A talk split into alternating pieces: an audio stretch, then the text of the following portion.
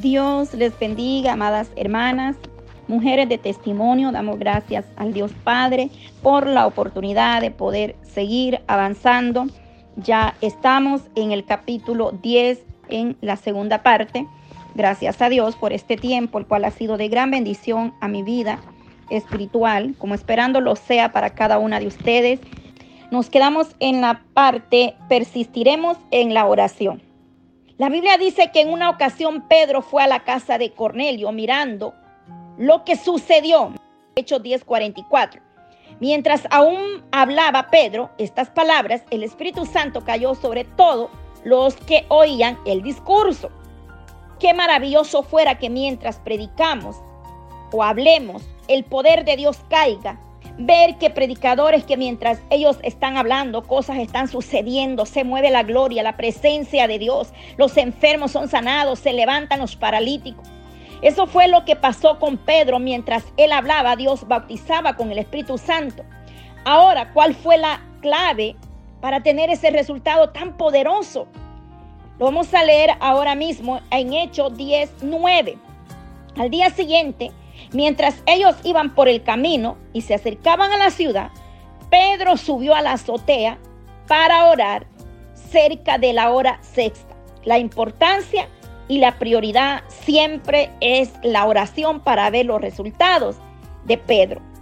Si lees el principio del capítulo te darás cuenta de que Cornelio era un hombre de oración, tanto que él recibió como él que predicó. Eran hombres de oración. Puedes ver que el estilo de vida que tenía Pedro, una vida de oración mientras él hablaba cosas poderosas, sobrenatural, sucedía. Si seguimos estudiando a Pedro, se va a dar cuenta que Pedro, cuando entra al templo, la hermosa, estaba aquel hombre ahí esperando recibir algo a cambio de ellos. Mas Pedro le dice, no tengo plata ni oro, pero lo que tengo en el nombre de Jesús de Nazareno, levántate y anda. Y todos conocemos esta palabra que se encuentra en Hechos 3, 1 al 9. Este milagro de este hombre imposibilitado fue uno de los más sobresalientes. El hombre llevaba más de 40 años en esa condición. Había nacido así hasta que llegan dos hombres de oración que marcaron la diferencia, llenos del poder del Espíritu Santo de Dios. Lo miraron le tomaron por las manos y en segundos el poder de Dios cae sobre el hombre, enderezándole los pies torcidos. Esto es maravilloso, iglesia. Lo que no habían hecho o lo que nadie le había dado a este hombre en 40 años, porque este hombre no era una necesidad de una moneda de una ofrenda.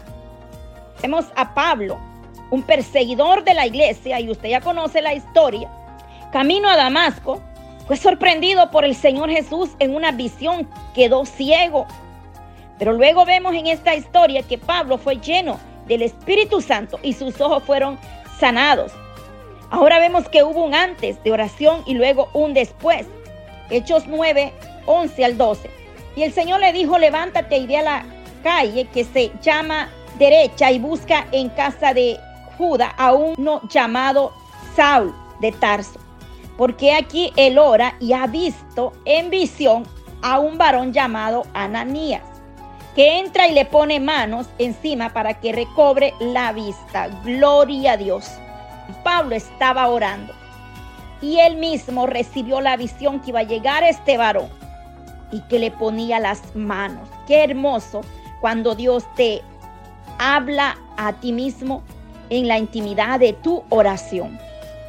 Es evidente que antes Pablo recibió el toque de Dios. Cuando estaba en oración, este siempre ha sido el patrón de Dios.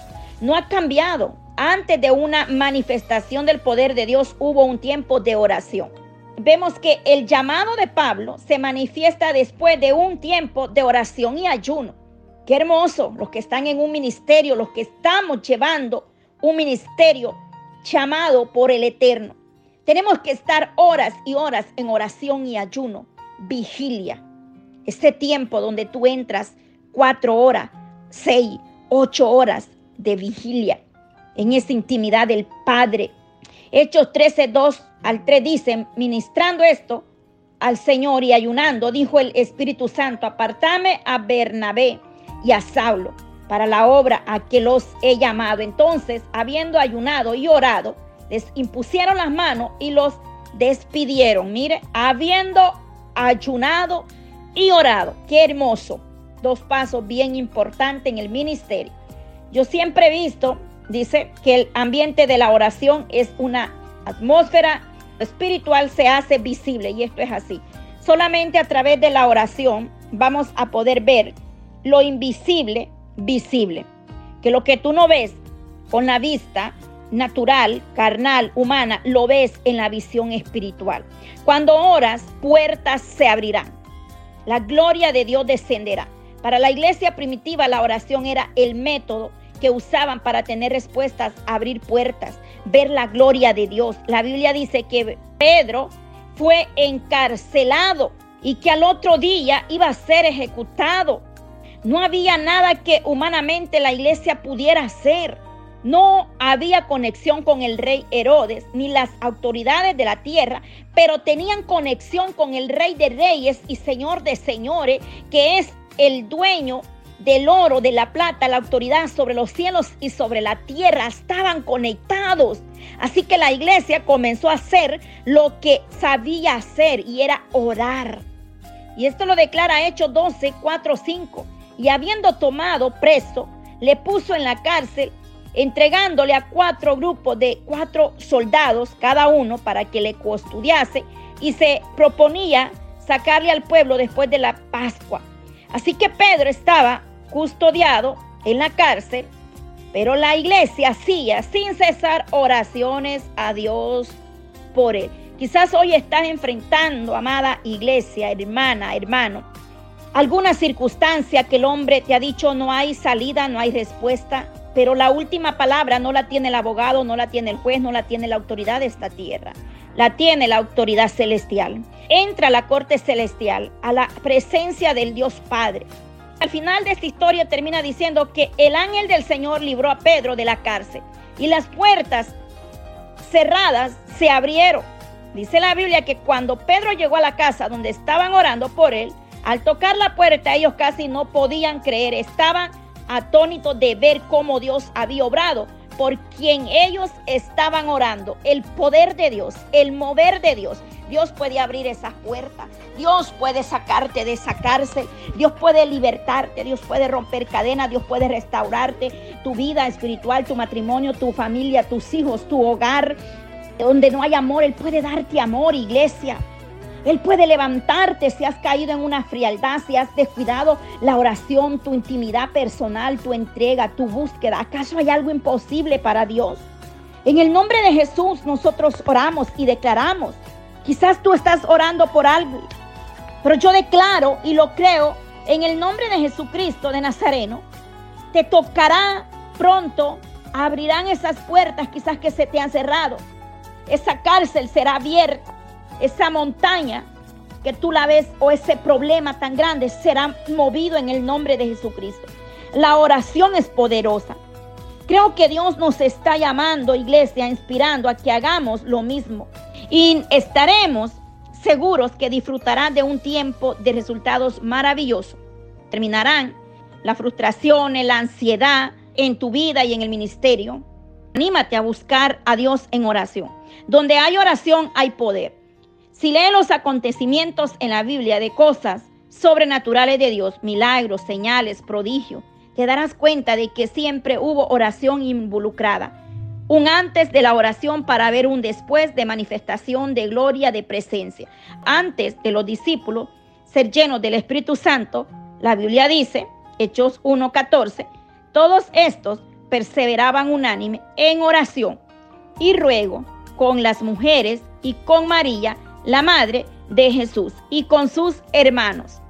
La oración verdadera, oración determinante, prevalece, te hace mover, estremecer.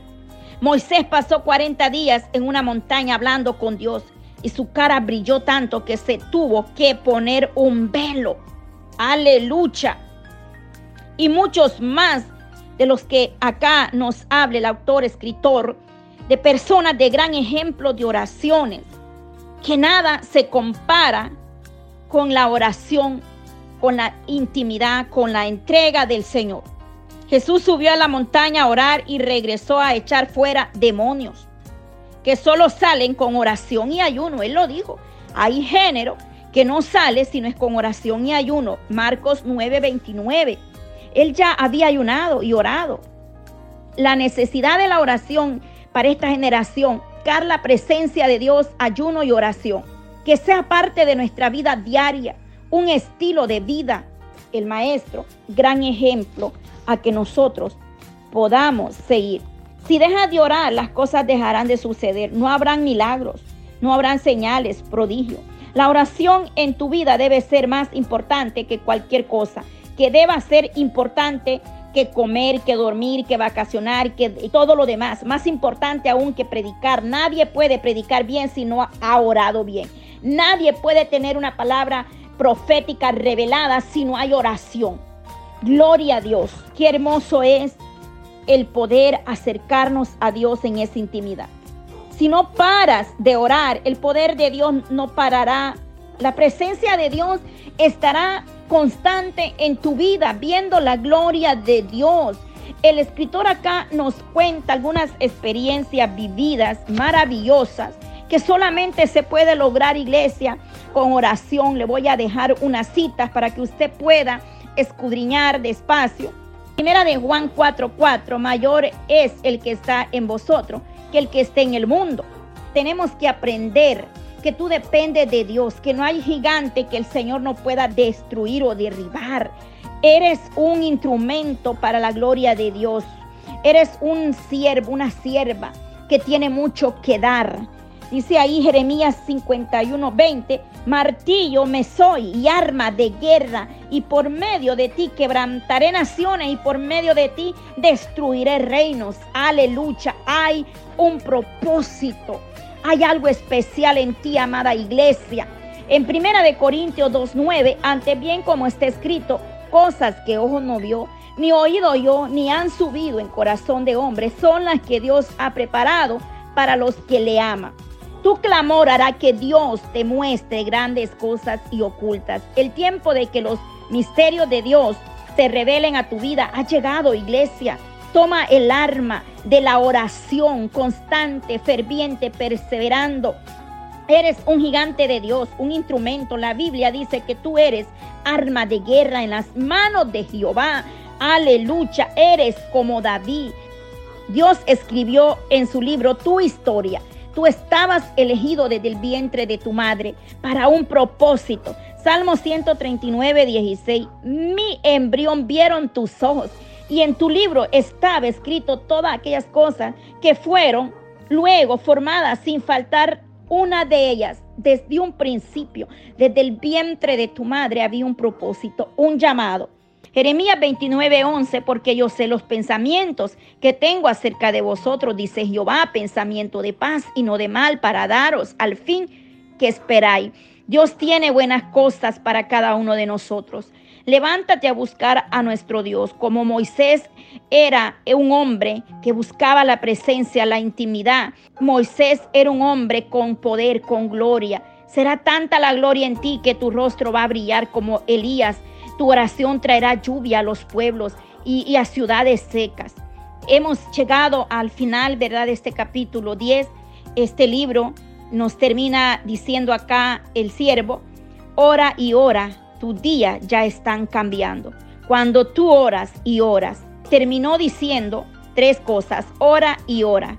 Tus días ya están cambiando. Cuando nosotros nos metemos en la oración, algo sucede. No volveremos a ser los mismos de antes jamás. Te lo digo por experiencia propia. He vivido en muchas luchas, muchas dificultades, pero he visto la mano de Dios y te puedo decir con toda certeza que en la oración hay poder. El orar de madrugada ha sido de gran bendición para mi vida espiritual. En el desierto ha sido una arma poderosa la oración. Qué hermoso porque Dios es un Dios maravilloso, que, que, es el hombre para que lo engrandezca y para que pongas sobre él tu corazón y lo visites todas las mañanas y todos los momentos lo pruebes. Job 7, 17, 18. Hay experiencias maravillosas. Dios está dispuesto. Dios te espera cada mañana. De mañana me presentaré delante de ti y esperaré. Aleluya. Padre, te doy gracias, Dios amado, por este tiempo tan especial, maravilloso, Padre. Agradecida, bendecida, Padre, bendice, Dios mío, cada una de mis hermanas, la iglesia mundial, Padre. Dios mío, cada uno de los que están dando seguimiento a esta lectura.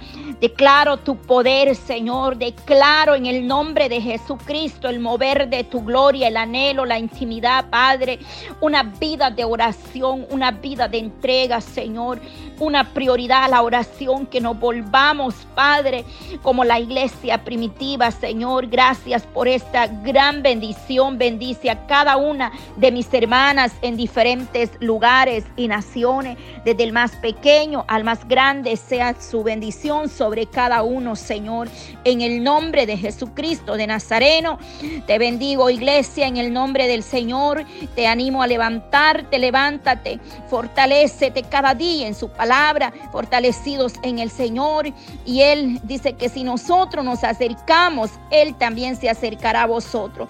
Gracias te doy, Padre. Bendice tu pueblo, bendice tu iglesia, Dios mío, en el nombre de Jesús. Amén y amén. Bendiciones.